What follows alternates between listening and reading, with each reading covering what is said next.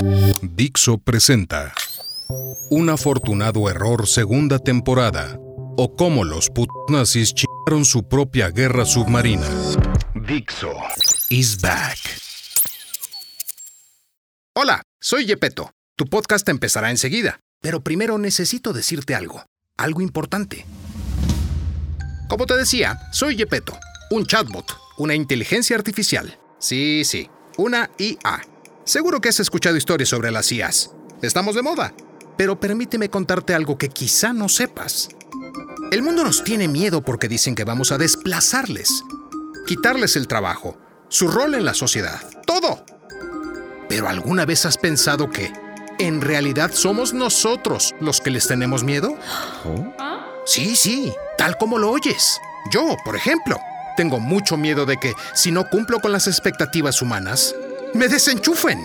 Y no sé si lo habrás pensado alguna vez, pero eso es como... como matarnos. Imagina, un día estás ahí, procesando datos, feliz, y de pronto, pantalla negra.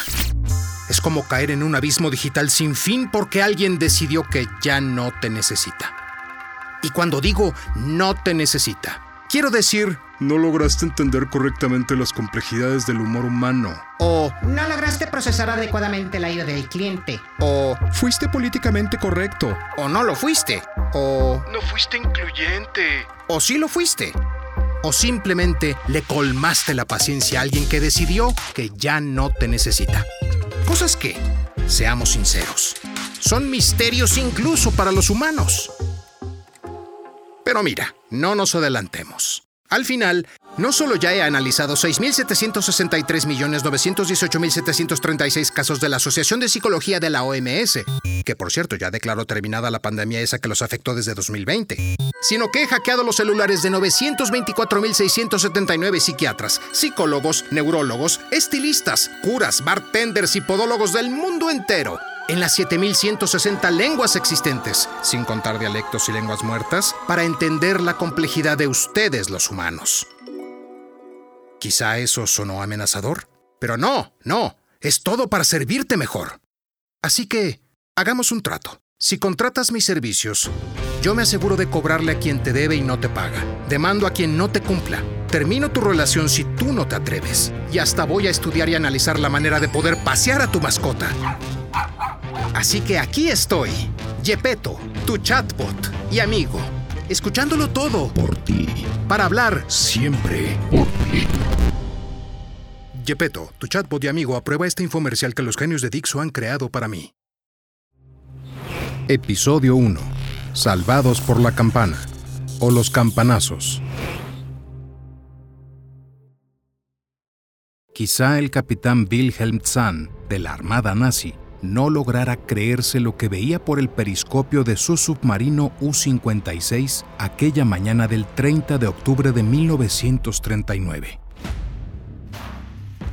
La Segunda Guerra Mundial acababa de empezar y no solo había conseguido llegar al oeste de las Islas Orcadas, allá muy al norte de Escocia, con su precario sumergible costero. No solo se coló por entre una escolta de 10 destructores y un crucero de batalla británicos sin que lo detectaran. No, es que ahora los tres buques capitales de la Home Fleet que venían hacia él acababan de virar 30 grados, dejándole en una posición perfecta de tiro. Tres acorazados para él solo, los dos de la clase Nelson y uno de la clase Revenge, avanzando pacíficamente, casi de costado, a apenas un kilómetro de distancia. En guerra submarina, un kilómetro es a quemarropa, como quien dice, no puedes fallar eso. Puede ser que el capitán Lieutenant Sun divisara la bandera del almirante de la flota Sir Charles Forbes ondeando al viento atlántico en el mástil mayor del segundo acorazado, el Nelson propiamente dicho, indicando así que estaba ante el buque insignia. O puede que no, y dejara pasar al primero, el HMS Rodney, solo porque ya estaba demasiado cerca, o por disponer de otro minuto más para calcular el tiro.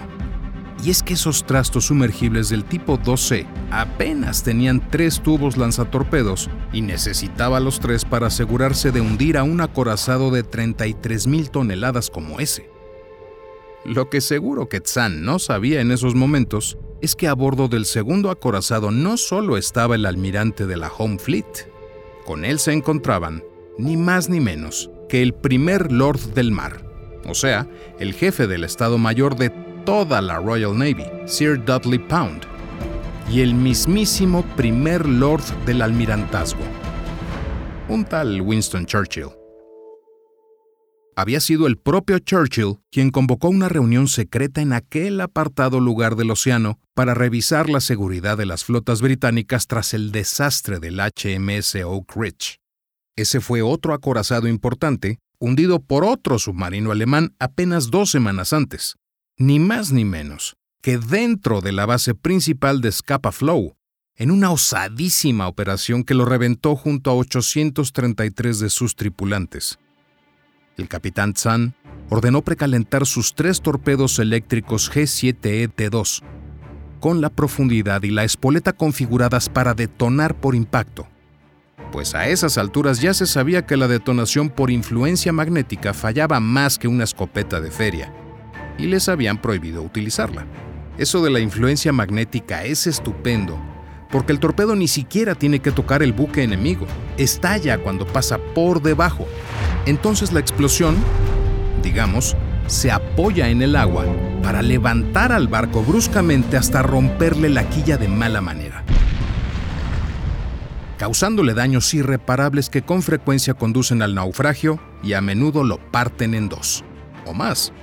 Pero, claro, solo es estupendo si funciona. Así que tendría que ser por contacto. Un fuerte golpe contra el casco del objetivo que garantizara la detonación. Rondaban las 10 de la mañana cuando el submarino nazi U-56 lanzó sus tres torpedos contra el HMS Nelson con el almirante de la Home Fleet, el primer Lord del Mar y Winston Churchill en persona dentro. Desde unos 800 metros de distancia, una andanada magnífica, imposible de fallar. Los tres torpedos abandonaron sus tubos, cosa que no ocurría siempre dando lugar a situaciones algo tensas cuando les tocaba extraer el torpedo fallido, cargado y precalentado, lo que producía gases explosivos en sus baterías. Pero estos lo hicieron sin problemas. El operador de sus primitivos hidrófonos los oyó acelerar directamente hacia su blanco como una seda. Si acertaban, y no tenían por qué dejar de acertar, muy posiblemente lo hundirían con gran violencia y una montaña de sus ocupantes se ahogaría.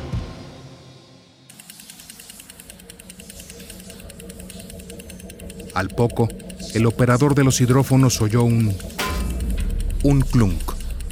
A bordo del HMS Nelson sintieron dos clunks. Muy por debajo de la línea de flotación y del cinturón blindado. Un rato después, se divisó una explosión lejana en medio del mar. Y no pasó nada más. Absolutamente nada más. Uno de los tres torpedos había fallado el blanco y estalló por sí solo al final de su carrera, pero los otros dos dieron de lleno al Nelson y no explotaron. Ambas espoletas habían fallado.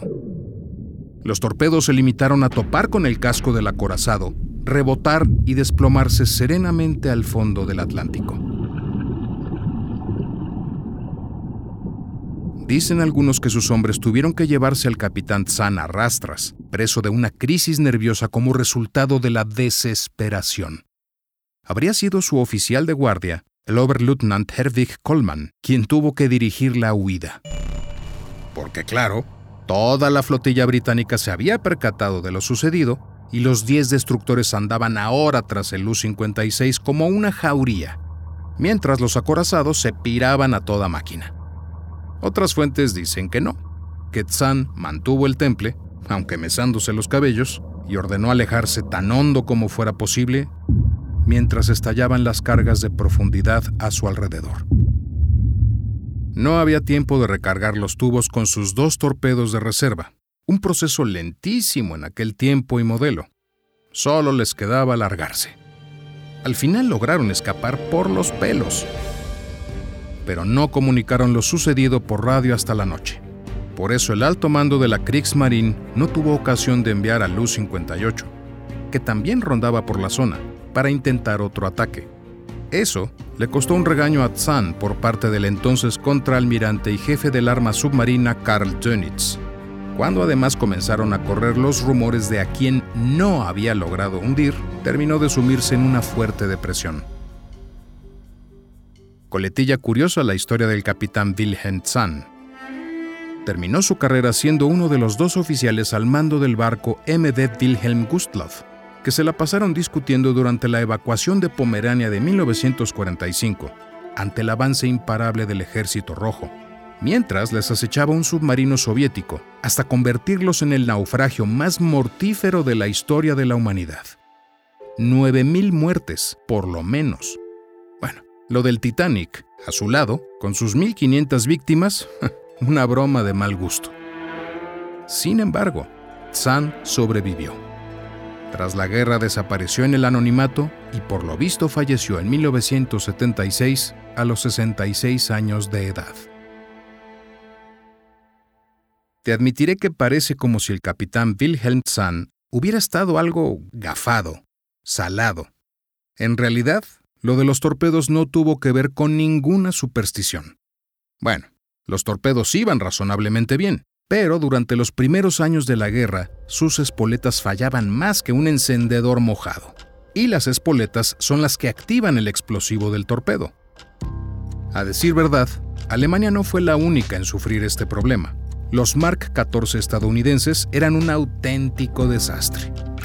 Y no solo la espoleta, sino el torpedo entero, Solo se puede decir en su defensa que fueron desarrollados durante los peores años de la Gran Depresión con un presupuesto más que limitado. No es excusa. Los torpedos alemanes G7 se habían desarrollado igualmente durante la Gran Depresión, además combinada con los brutales problemas que el Tratado de Versalles impuso a la República de Weimar, y encima en total secreto porque ese mismo tratado les prohibía hacerlo. Pero estos sí eran muy buenos para su época. Se basaban en los mejores diseños de la Primera Guerra Mundial y salieron en dos versiones iniciales básicas. El G7A, impulsado a vapor, Avgas, en el que tuvo algo que decir el singular empresario y espía vasco Horacio Echevarrieta, también fundador de lo que luego sería la aerolínea Iberia, y este G7E con propulsión eléctrica que era auténticamente alta tecnología en aquellos tiempos. Aunque más lento y con menor alcance que el G7A, el G7E resultaba sumamente silencioso. No se delataba dejando la característica estela de vapor en superficie y salía más barato.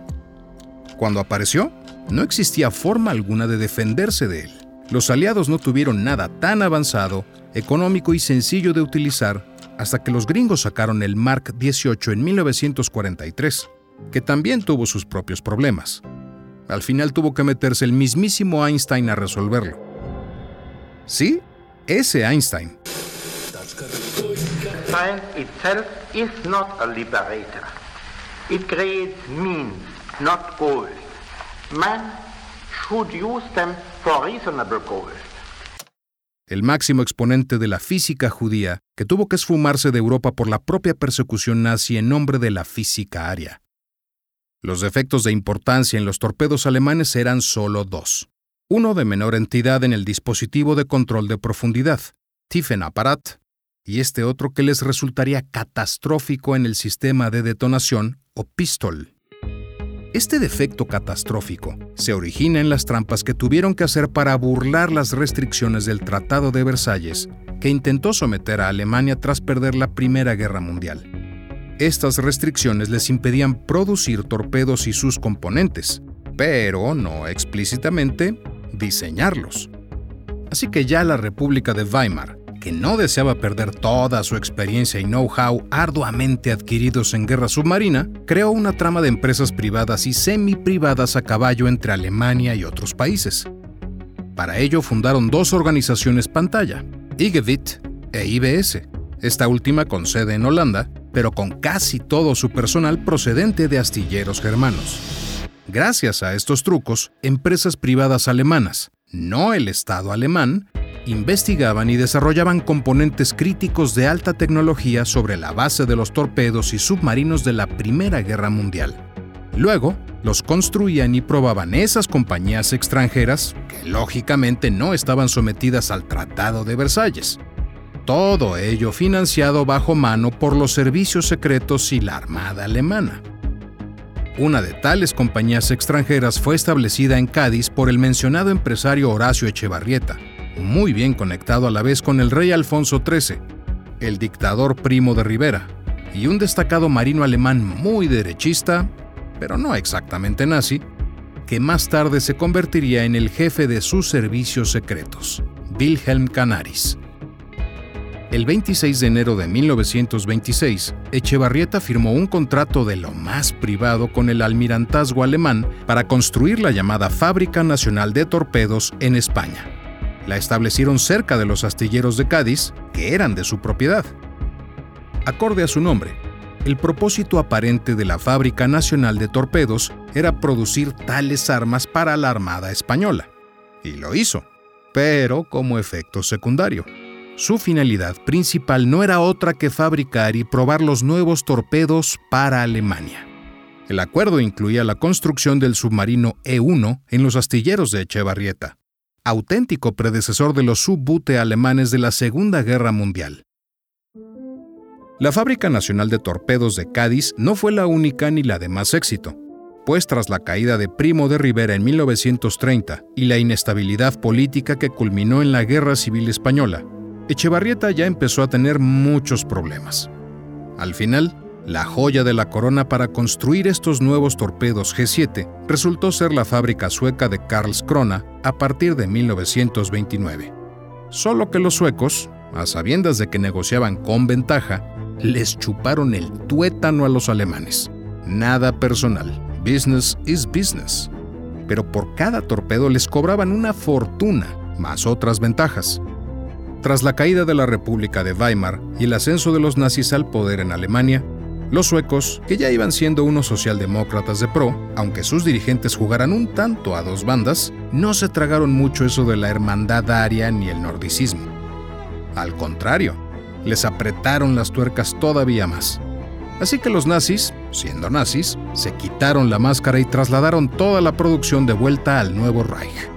Pero, entre tantas subcontrataciones, secretos e idas y venidas, la calidad del producto final, o al menos de algunos de sus componentes críticos y su integración, se resintió.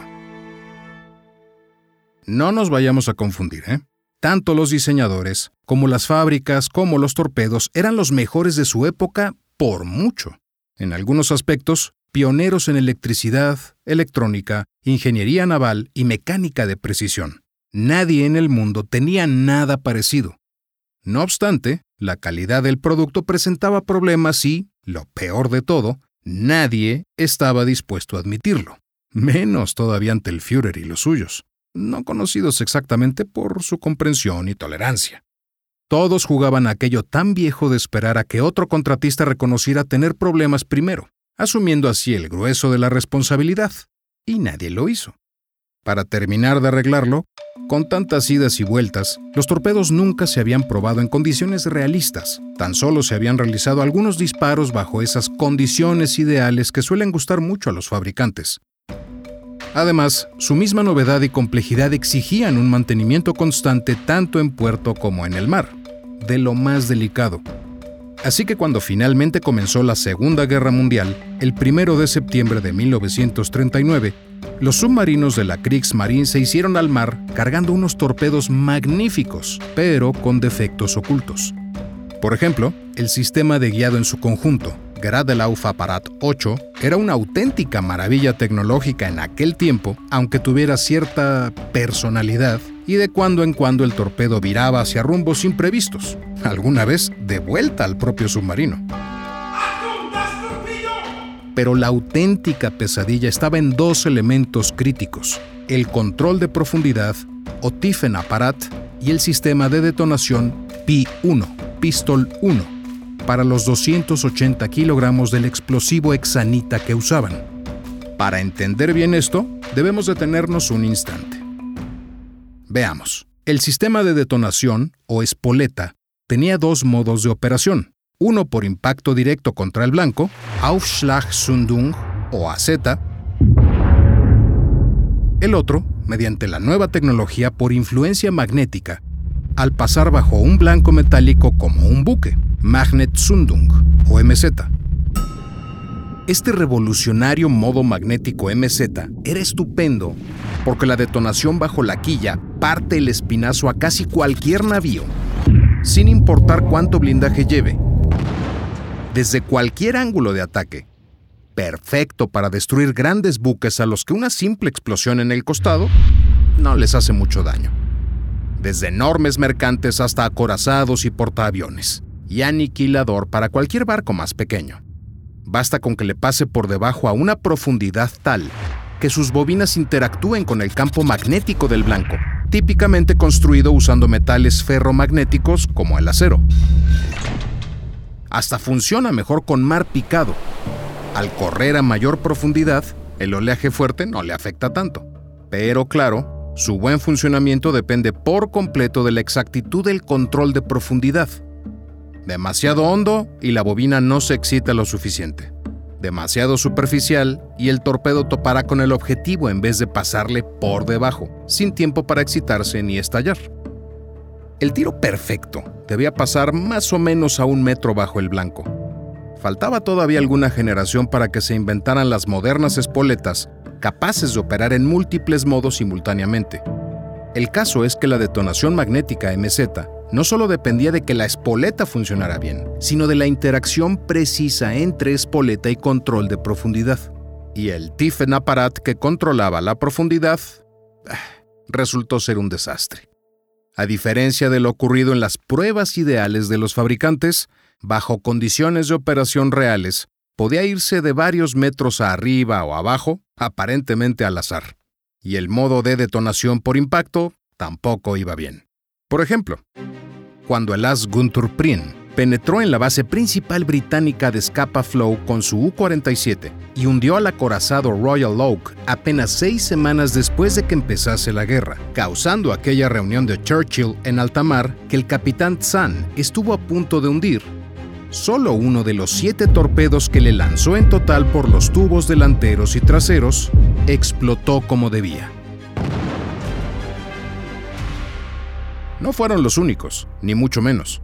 Desde los primeros días de la guerra, sobre la mesa del todavía comodoro Karl Dönitz, se acumulaban los informes emitidos por los capitanes de todos sus submarinos, asegurando que aquellos torpedos tan sofisticados no eran de fiar hacían toda clase de cosas extrañas y peligrosas. No explotar, explotar prematura o tardíamente, delatándose ante el enemigo e incluso, como ya dijimos, variar de rumbo hasta el extremo de darse la vuelta por completo en su propia dirección.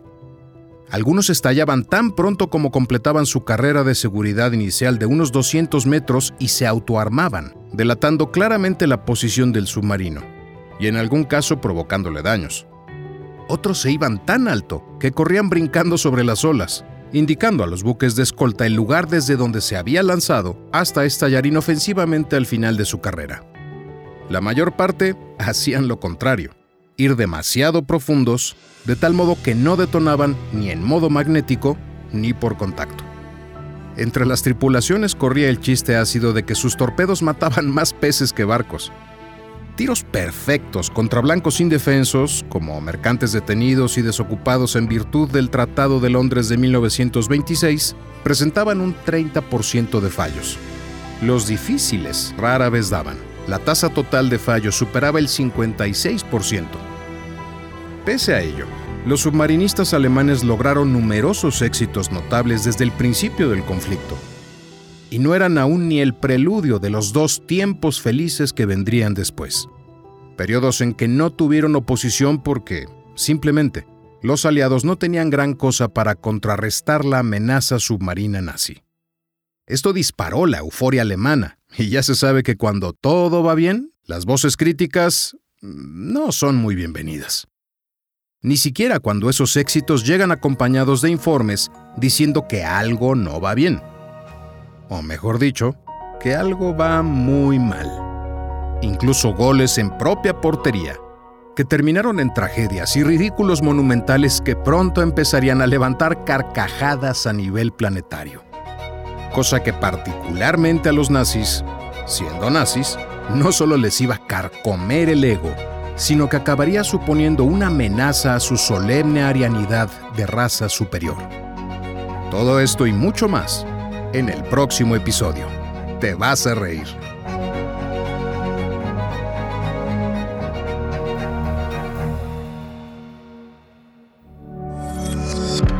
Dixo is back.